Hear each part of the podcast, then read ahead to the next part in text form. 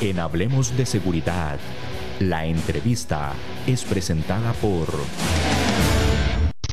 Las soluciones a la mano de un clic. Grupo Alfa. Grupo Alfa. Seguridad y vigilancia física. Seguridad y vigilancia electrónica. Control de acceso. Alarmas contra robo. Asalto e incendio. Custodia personal. Rastreo y localización vehicular. GPS. Grupo Alfa es también servicios secretariales y de apoyo administrativo. 4101-0800. Búscanos en Facebook como Grupo Alfa. Grupo Alfa. Damos inicio a la entrevista del día de hoy. Como les comentaba, hoy nos acompaña don Paulo Gregorio. Él es especialista en investigación corporativa y vamos a hablar sobre este campo, un campo interesantísimo de todo lo que tiene que ver con la seguridad. Don Paolo, muchísimas gracias por estar hoy en nuestro programa Hablemos de Seguridad con ACES. Un gusto y muchas gracias por la invitación. Muchas gracias a ustedes por la invitación para poder hablar sobre este tema con ustedes. Don Pablo, más de 15 años de experiencia profesional trabajando en proyectos de gestión de riesgos y en temas de seguridad. El campo de la investigación no puede quedar de lado y es una herramienta fundamental. Totalmente, Jerez. Eh, la investigación, cuando uno habla de investigación, ¿no? Hay siempre que pensar muchas veces las personas piensan en, en, investigaciones estilo Sherlock Holmes o algo así, pero la verdad hay varios tipos de investigaciones, ¿no? Y las empresas muchas veces tienen eh, diferentes problemas, tanto internos como externos, ¿no? Entonces hay investigaciones desde las más básicas hasta las más complejas, ¿no? Eh, y cada vez más el campo de la, de la investigación requiere un enfoque más holístico, con diferentes tipos de conocimiento, ¿no? Estamos hablando de un, fraude interno financiero, ¿no? Hay que tener ciertos conocimientos de contabilidad, cuestiones financieras, o si estamos hablando de un tema de una investigación de protección de marca, falsificación, hay que entender el producto del cliente, hay que entender todo el tema de mercado ilícito, ¿no? O si estamos hablando de robo de cargas, como hay, hay diferentes tipos de, de, de investigación y eso va de la mano al, propio manejo de riesgos de un programa de seguridad, ¿no? Porque muchas veces en estas investigaciones se descubren varias falencias que tiene la, la empresa y ahí se puede como a partir de una investigación también no solo descubrir qué pasó, sino también, eh, y bueno, encontrar los responsables y todo, pero también a partir de ahí utilizar eso, el conocimiento de esa investigación para ver, bueno, cómo podemos mejorar internamente, ¿no? Sea desde un, tema de, cumplimiento, de compliance, ¿no? Cómo crear eh, nuevas normativas internas para la empresa o sea es un tema de, robo externo o algo así, cómo mejorar el propio programa de seguridad de la empresa, ¿no?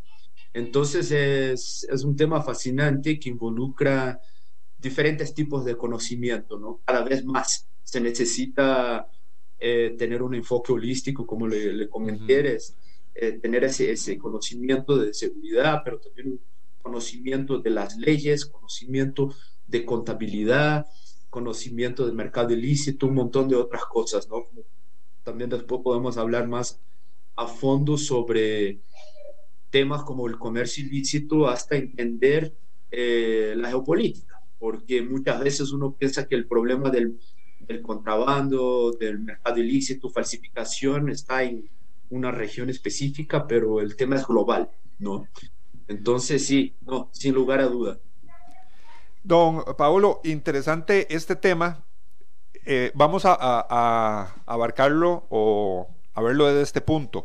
Hay corporaciones muy grandes que tienen su departamento de seguridad y tienen su departamento de investigación.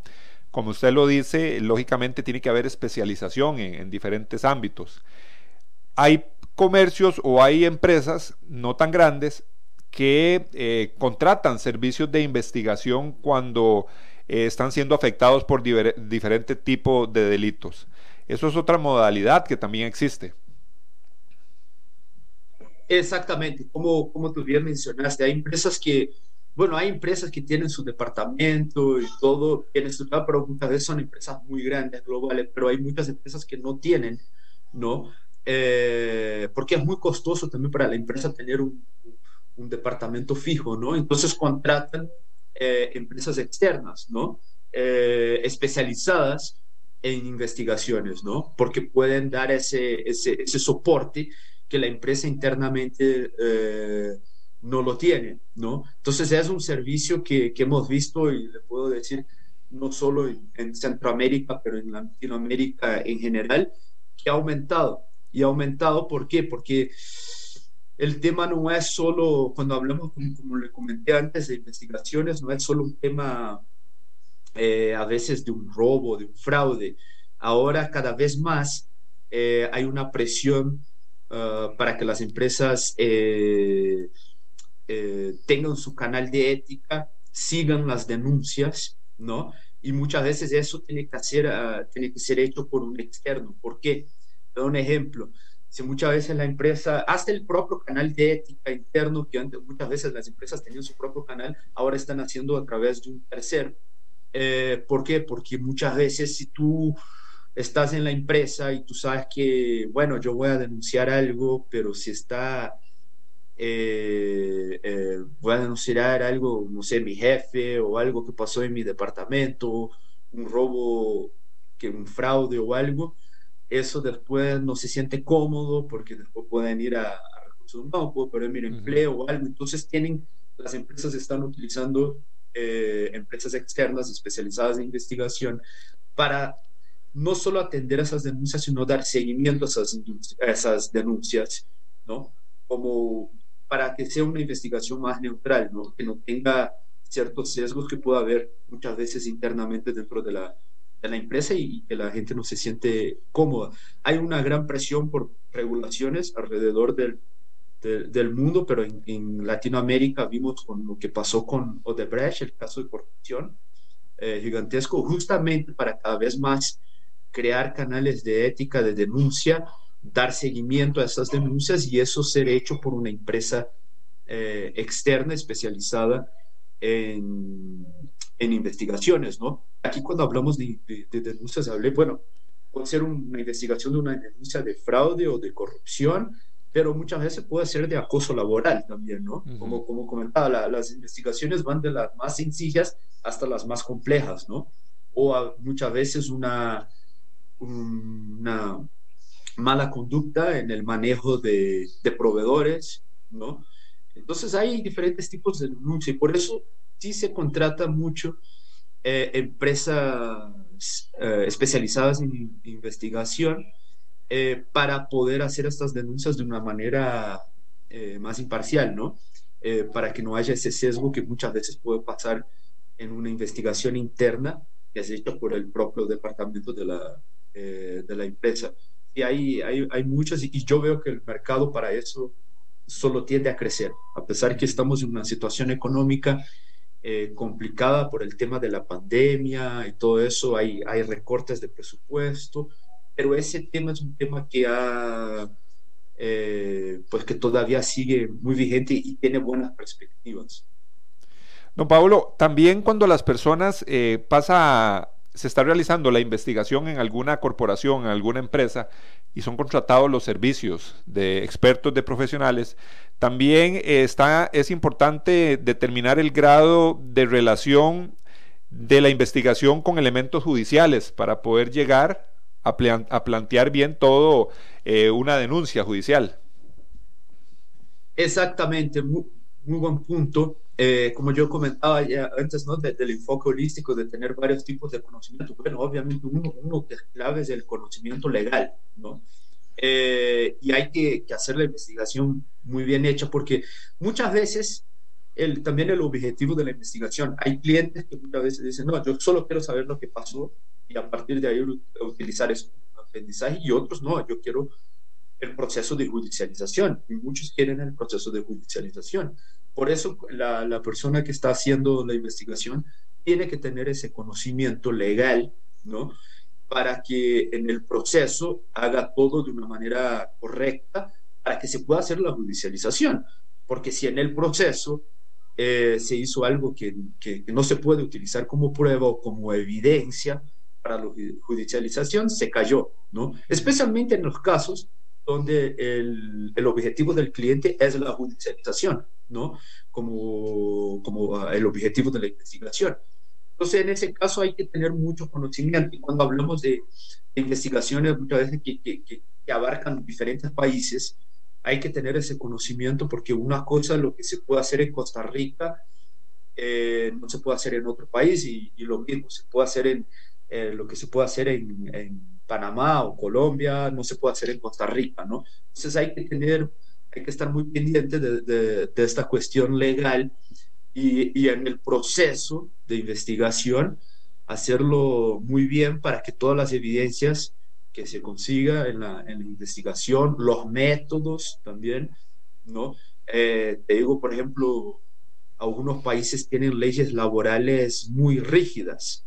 Entonces, en el propio proceso de entrevista, cómo se lo hace, eh, hay, que, hay que trabajar de la mano con recursos humanos, porque también el propio servicio, el, propio método que se hace la entrevista, si no lo, no lo, no lo haces bien, después esa persona puede demandar la empresa, ¿no?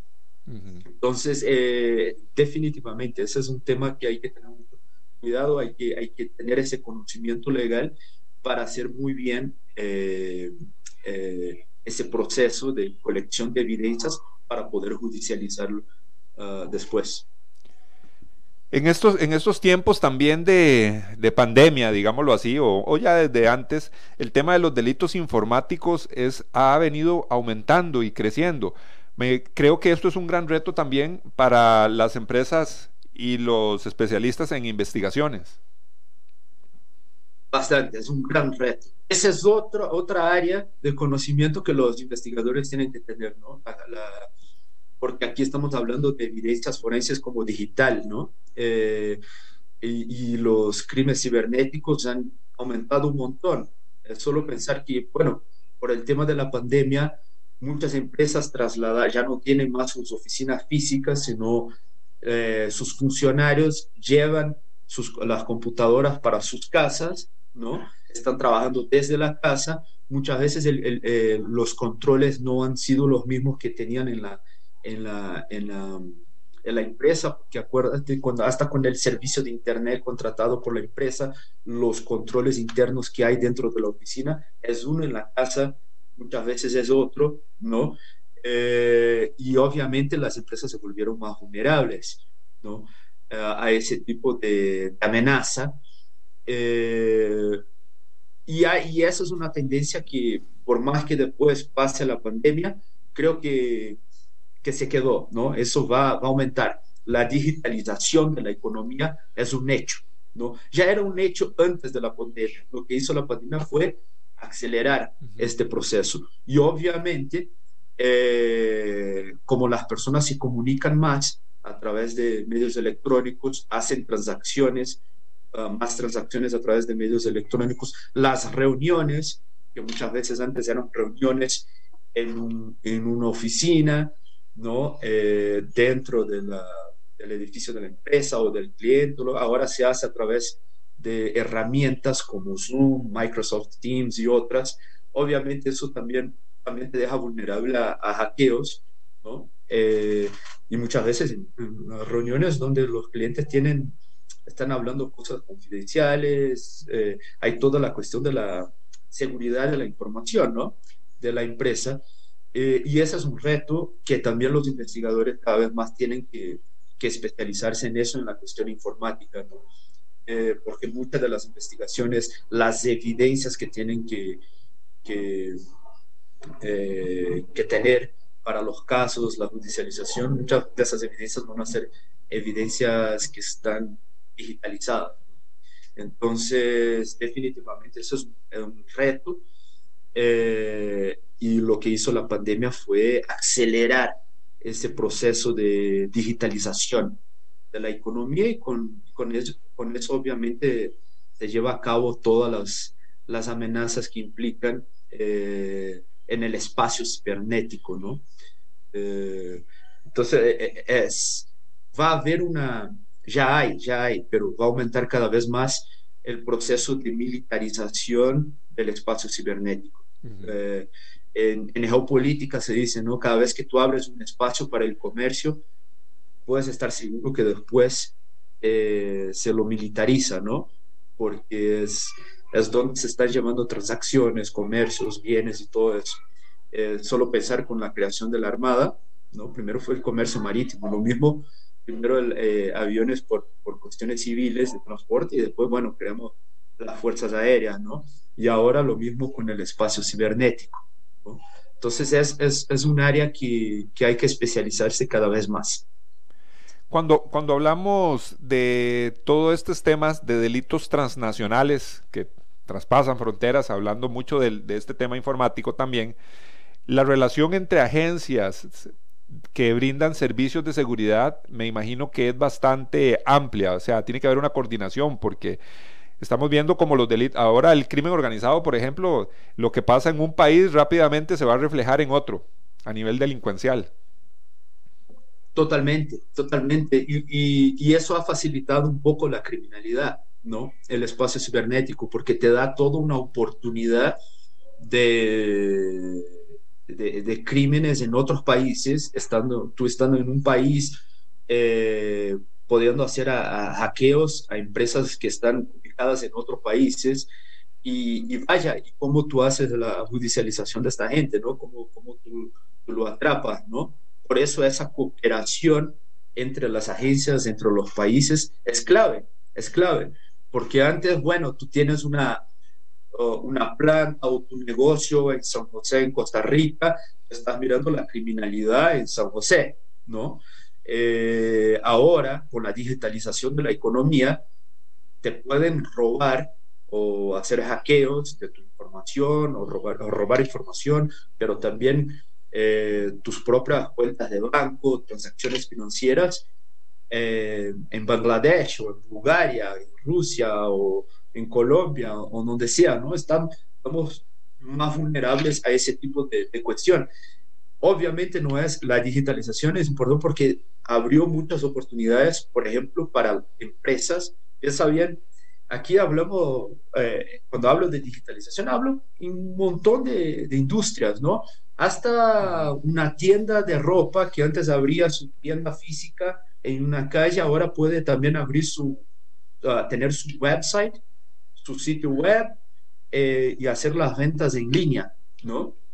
Eh, vaya, te da muchas oportunidades de, tener más clientes, pero también a la vez, en términos de seguridad, te, también te, genera ciertas vulnerabilidades, ciertas amenazas donde el ladrón no es más el ladrón del barrio o el, ladrón de, la, de, tu entorno, sino puede ser un ladrón con una computadora en otro país. Por eso eso también es clave, esa cooperación entre las agencias eh, de seguridad, entre los países, porque si no se vuelve muy difícil ¿no? Eh, la situación a poder eh, combatir ese tipo de, crimen. ¿no? Uh, creo que todavía falta mucho eh, en términos de cooperación entre los países. Creo que todavía hay, pero debería aumentar dado el contexto que estamos. Pablo, también es importante, eh, cuesta mucho salirnos del tema de, todo este tema tecnológico, ¿verdad? Porque es lo que estamos viviendo en la actualidad, es lo que más se está dando. Sabemos que las corporaciones, las empresas sufren diferentes tipos de, de delitos o tienen riesgos diferentes dependiendo eh, la génesis del, comercio, digámoslo así. Eh, hay robos dentro de la empresa, hay hurtos, pero nos ha llamado mucho la atención eh, el tema de la seguridad de la información que vos eh, mismo también comentaste, porque un valor, a veces pensamos en eso, que a una empresa le roben productos, que le roben materiales, pero el tema de la información en algunos en algunas corporaciones eso es algo fundamental y que se, se cuida con los máximos recursos. Totalmente. Pensemos en, en, algunos tipos de industrias, ¿no? Farmacéuticas, por ejemplo. Lidiando con temas de fórmulas, ¿no? Pensamos en la vacuna, ¿no? Eh, y medicamentos. La, la, información que tienen ahí es, clave, ¿no? Es, es, es, es, clave para su negocio. Pensemos, por ejemplo, eh, empresas de, de softwares, ¿no? Eh, en el medio informático, empresas de eh, en agroquímicos, por ejemplo, que tienen también sus propias fórmulas, ¿no? un montón de tipos de industrias, solo para mencionar algunas, donde la información es clave, es, es, clave para su negocio, ¿no? Y una vez, me, imaginemos, ¿no? Una empresa así es, es hackeada y, todas sus, sus fórmulas, su, su, información clave de sus productos están en dominio público o porque fueron hackeados o algo, eso afecta tremendamente la continuidad del negocio, pues su propio negocio, ¿no? Eh, y eso está, obviamente, está todo digitalizado, ¿no? Es, tienen su información, pero están muy vulnerables a, ese tipo de, cuestión. Ahora bien, ese es un tema que también hay que pensar, porque muchas veces en términos de la seguridad de la información, muchas veces las empresas gastan un montón de plata en firewalls, en sistemas, eh, mejores sistemas de antivirus, uh, firewalls y otras cosas para proteger sus sistemas internos, pero eh, a veces en el proceso de contratación para cargos críticos no hacen una averiguación de antecedentes, un background check de las personas que están en estos cargos críticos. Es alguien que trabaja, por ejemplo, en un un centro de datos, ¿no? Data center.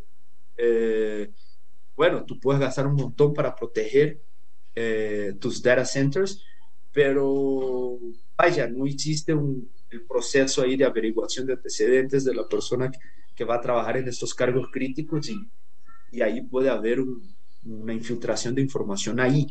Entonces, el tema de la seguridad de la información también hay que ver de un aspecto holístico, ¿no? Desde la parte más tecnológica, pero también a, a, métodos ya que se utilizan a un, buen rato, que es hacer un, ¿no? un proceso de selección de personal bien, ¿no? con buenas averiguaciones de los antecedentes y cosas así, hacer de, de manera eh, continuada dependiendo del, del, del, cargo que la persona tenga ¿no? Eh, en la organización. Entonces, por ejemplo, un ejemplo son las zonas francas, ¿no? Que tiene que ser operador económico autorizado, ¿no? Ahí tienen que hacer averiguaciones, no es solo en el momento de la contratación, pero ¿no? Eh, un par de veces al año, ¿no? Eso depende de algunos países, pero solamente un par de veces al año, ¿no? Eh, entonces hay, hay, hay, que tener este enfoque también holístico, ¿no? El tema así de la tecnología cada vez más tenemos que, que, enfocarnos, ¿no? Aprender más y ver mejores maneras de, de proteger las empresas, pero también no podemos olvidarnos del otro aspecto, que es el aspecto humano, ¿no?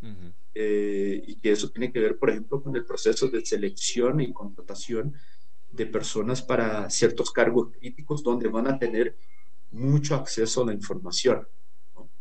Tienen que, cuidar eso también.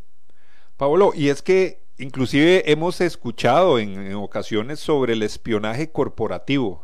Hasta eso hemos escuchado. Eso es cada vez más. Eh, si uno mira la, las noticias, ¿no? Obviamente que parte de eso es de la tensión que hay geopolítica entre Estados Unidos y China, pero hemos visto eh, que algunos gobiernos eh, han podido infiltrar agentes de inteligencia dentro de empresas de alta tecnología eh, para robar información, ¿no? Eh, información aquí, propiedad intelectual, ¿no? Y eso es algo que ha aumentado mucho en los últimos años. Siempre ha existido, pero últimamente ha aumentado mucho. Eh, obviamente que ahí hay también un poco de, del tema de, de las tensiones geopolíticas entre Estados Unidos y China, que mucha de esa información acaba siendo ¿no? llevada a la luz y publicada por la, la, prensa, pero sí, sí, eso es un tema que hay que tener mucho cuidado. Hemos visto en algunos cargos críticos, de, especialmente de desarrollo de productos, ¿no? donde ahí uno tiene demasiada información eso y, y, acceso a la propiedad intelectual de, de la empresa, ¿no? Eh, donde se meten en esos cargos críticos, logran infiltrar y ahí pasar información, ¿no? Entonces, el espionaje corporativo sí es un tema muy delicado y eso otra vez tiene que ver con el proceso de eh, selección de personal, claro. ¿no? ¿A quién tú vas a confiar esta información clave de tu empresa. Entonces, otra vez tú puedes invertir, tener las mejores tecnologías del mundo para proteger tu, tu, empresa, pero si tienes falencias en el proceso de selección de personal, va a estar vulnerable a ese tipo de espionaje corporativo, ¿no? Otro elemento fundamental eh, me parece que es el tema de la actualización en temas de riesgo, porque en algún momento dentro del contexto nacional o internacional, una corporación o una empresa puede estar sujeta a ciertos tipos de riesgo, pero todo evoluciona y todo, hay, todo cambia en la sociedad. Entonces, una situación puede generar un riesgo en una empresa que generalmente no, no tiene ningún, ningún problema. Y digámoslo ahorita con el tema de la pandemia, que se pudo haber convertido en, un problema para algunas corporaciones, bajan sus, su producción, bajan sus servicios. Eh, todo esto también entra, ¿verdad? En este tema de, riesgos, tener eh, una conciencia de lo que está pasando en, la realidad nacional y cómo puede afectar mi corporación hasta el caso de llegar a, temas delictivos. Totalmente. Ahí viene el enfoque preventivo, que muchas veces es difícil de, para las empresas entender que muchas veces es más económico, ¿no? Eh, invertir en lo que llamamos los GSOCs, ¿no? Un centro de operaciones eh, donde eh, este centro de operaciones está monitoreando un montón de riesgos, ¿no? Y poder a partir de esta información actuar, activar el gabinete de crisis, ¿no? Y a partir de ahí implementar el plan de manejo de crisis, ¿no? Entonces es totalmente de acuerdo porque muchas veces la, el propio tema de la pandemia, ¿no? Estoy seguro hace un par de años si hablaras por una empresa, bueno, ustedes en, en, en, los ejercicios, ¿no? Los simulacros de manejo de crisis, ¿no? Con el gabinete de crisis de la empresa, la empresa tuviera, ¿no? Algunas empresas no, muchas empresas, la verdad, eh, sus gabinetes de crisis ni se reúnen eh, frecuentemente. A veces hay un gabinete de crisis, pero casi nunca se, se reúnen. Y ese es un problema. Eh, pero si un, si tuviera un simulacro con la empresa hace un par de años, ah, bueno, vamos a, ver cómo funcionaría la empresa si tuviéramos una pandemia eh, y tuviera que todos los funcionarios trabajar desde la casa, cómo lo haría o algo así. Mayoría no, no daría atención. De hecho, si miramos la propia pandemia, eh, sabíamos desde diciembre que algo estaba pasando en China que era grave, ¿no? En enero ya, se, ya, ya teníamos alertas, ¿no? Eh, pero muchos empezaron a actuar ya en abril, ¿no? En marzo, abril. Eh, y ahí perdimos un par de meses, ¿no? Y aquí digo, no solo empresas, sino gobiernos. Entonces es eh, entender que los riesgos son dinámicos, las amenazas son dinámicas y cada vez, cada vez más con esa interconectividad que hay, ¿no? entre países, eh, digitalización de la economía, todos esos temas, eh, es interesante que las empresas estén todos los días monitoreando diferentes tipos de riesgos que te pueden afectar, ¿no? Usualmente nosotros en, en trabajo utilizamos lo que llamamos la rueda de riesgo, ¿no? Son cuatro cuadrantes, eventos y peligros, ¿no? Que puede ser criminalidad, desastres naturales, eh, criminalidad, eh, el físico y operacional que puede ser toda la cuestión de la infraestructura, ¿no? Piénsalo bien, el, si tenemos un problema de una sequía, que no hay agua, o un tema de eh, electricidad, bueno, el tema de la sequía que no hay agua puede afectar dependiendo de la matriz energética del país, es hidroeléctrica, puede afectar tu propia generación de luz. Tenemos plantas suficientes para operar si se cae el, el, sistema, puertos, aeropuertos, el tema de huelgas, ¿no? Que pueden afectar toda la, Mira, Colombia, tres semanas ya en huelga eh, y paros eh, económico y de mercado, ¿no? Que es el, el, tema de inestabilidad política, eh, ciclos económicos y el otro de tecnología e información, que propiedad intelectual,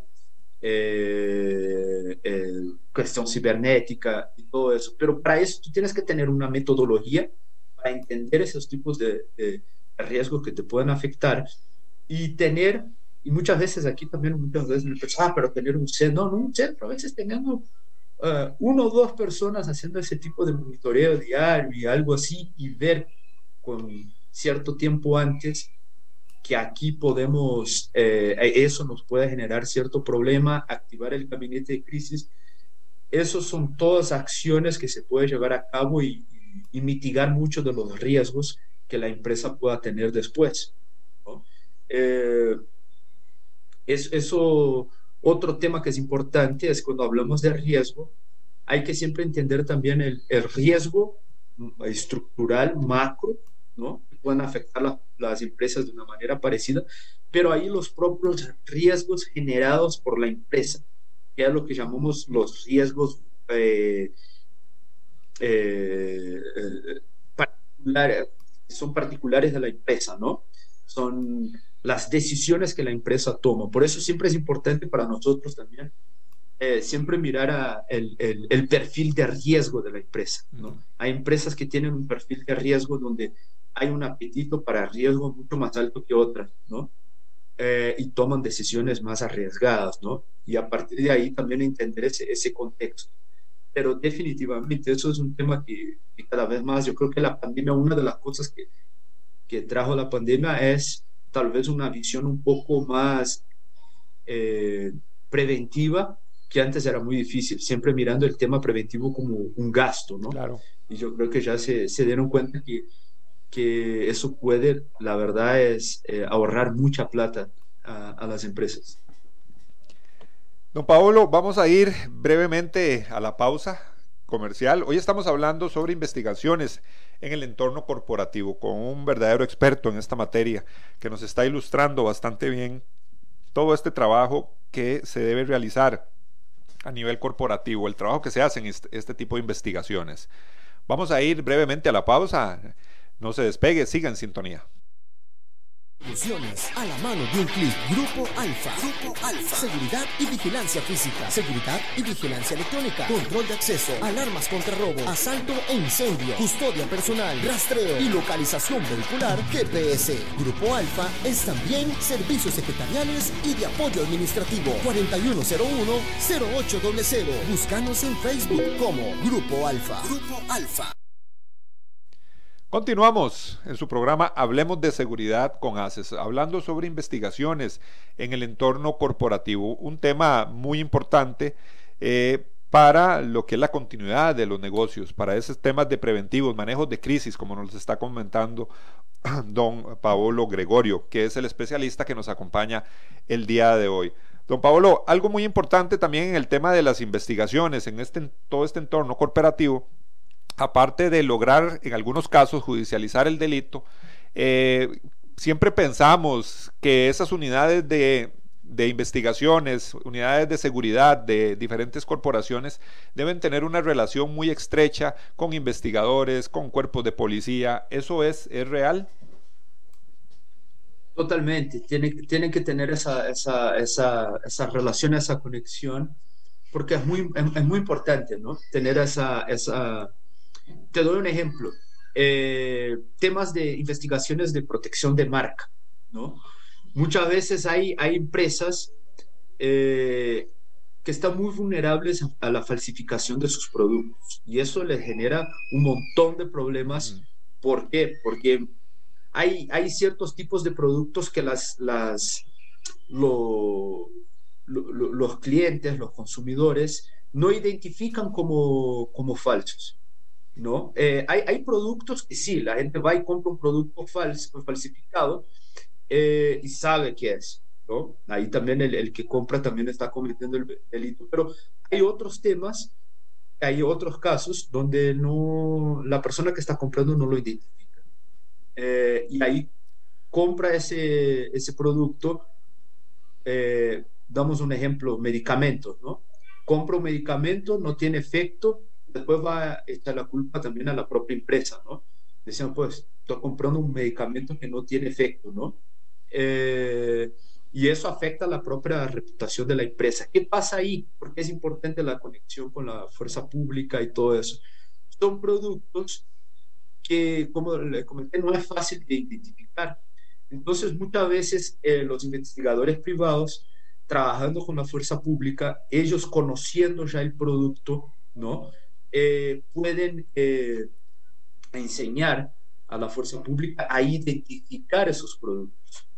Entonces, muchas veces ahí la policía, eh, eh, los organismos de, seguridad del, del, país pueden moverse más ya, ajá, aquí está un producto falsificado y poder hacer todo el proceso. Entonces, es, es clave, es clave esa relación es clave eh, esa relación también para entender que el investigador entienda los procesos eh, ¿no? Dependiendo del país, de la fiscalía, ¿no? Del, del, órgano judicial, la policía, cómo funciona para poder hacer la judicialización. Entonces, esa conexión con la fuerza pública es importante, porque muchas veces, si tú no tienes esa conexión, tú no entiendes cómo funciona, no vas a poder hacer la, la judicialización de, de, tu caso. Y además, eh, la fuerza pública es, es, es aliado, precisamente en temas eh, por ejemplo, de protección de marca, porque a partir del momento que ellos también entienden el tema de, del producto como tal, no identificar uno que es falsificado y otro que no es, eh, también va a ayudar en las propias incautaciones eh, y a sacar esos productos falsificados del, del, mercado, ¿no? En otros temas, sean de falsificación de productos, es importante justamente porque le comentaba antes, ¿no? Eh, tú tienes que entender cómo funciona eh, estos organismos para poder hacer la judicialización.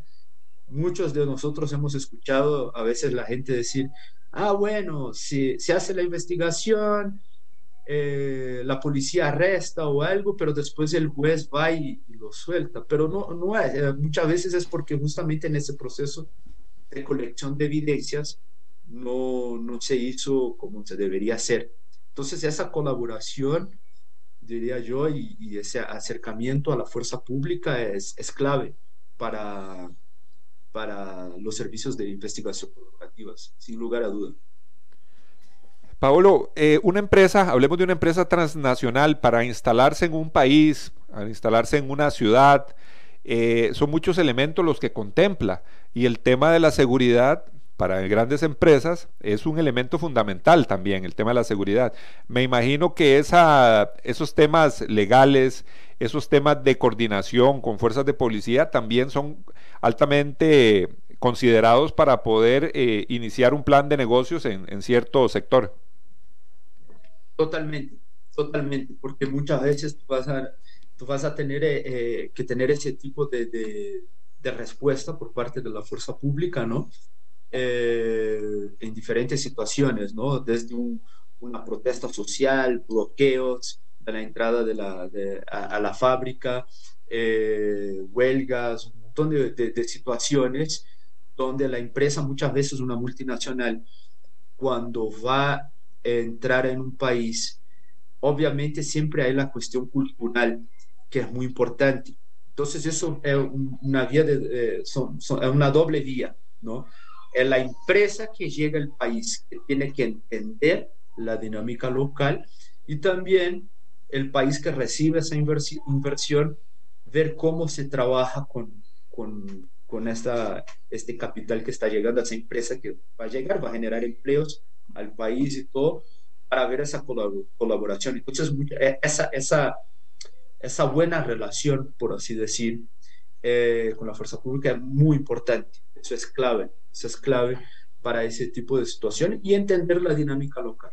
¿no? Eh, eso es clave. Entonces, yo digo que es doble vía, ¿no? Tanto por parte de la empresa que llega al país, entender la dinámica local, entender la cultura local, entender cómo funcionan las leyes locales, ¿no? Por eso ese asesoramiento a estas empresas es muy importante al momento de llegar a un país, eh, el asesoramiento local, ¿no? Eh, de expertos locales para asesorar a esas empresas, como también esa buena relación con la, con la fuerza pública. Entonces, muchas veces, por eso es importante esos asesores locales que tienen conexiones ya también con, con, con la fuerza pública, entienden la dinámica local para también asesorar a la empresa cómo a tomar el, mejor camino, ¿no? En la hora de instalarse al, país. Pero sin lugar a duda, eso es el tema legal, el tema de seguridad, el tema de, de la relación con la fuerza pública es clave, es, uno, una de las variables que se toma en cuenta al momento de decidir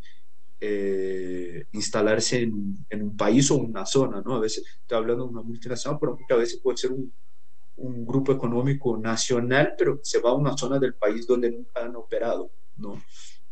Entonces eso, eso pasa mucho en países eh, grandes como México, como Brasil, que son federaciones que muchas veces es una empresa grande nacional, pero que va a una, un otro estado, ¿no? Y ahí son policías municipales, estaduales, ¿no? Eh, y hay leyes locales ahí también que, que, hay que tener en cuenta. Pero aquí la clave para la empresa que va a operar ahí es tener expertos locales que tengan esa, esa, ese conocimiento de la dinámica y las conexiones locales. Obviamente eso ayuda a, a entender los procesos. Don Pablo, muchísimas gracias. La verdad, disfrutamos mucho la conversación, muy productivo para todas las personas, para nosotros aquí en el estudio y para las personas que nos estuvieron escuchando. Don Pablo, esperamos que no sea la última vez que nos acompaña. Muchas gracias. Fue un, un gustazo y participar del programa. Muchísimas gracias a don Paolo Gregorio que nos acompañó el día de hoy y a ustedes usted, y a todos ustedes, perdón, los dejamos con la invitación a nuestro próximo programa. Asociación Costarricense de Empresas de Seguridad y Afines presentó Hablemos de Seguridad. Hablemos de Seguridad. Hablemos de Seguridad. Con ACES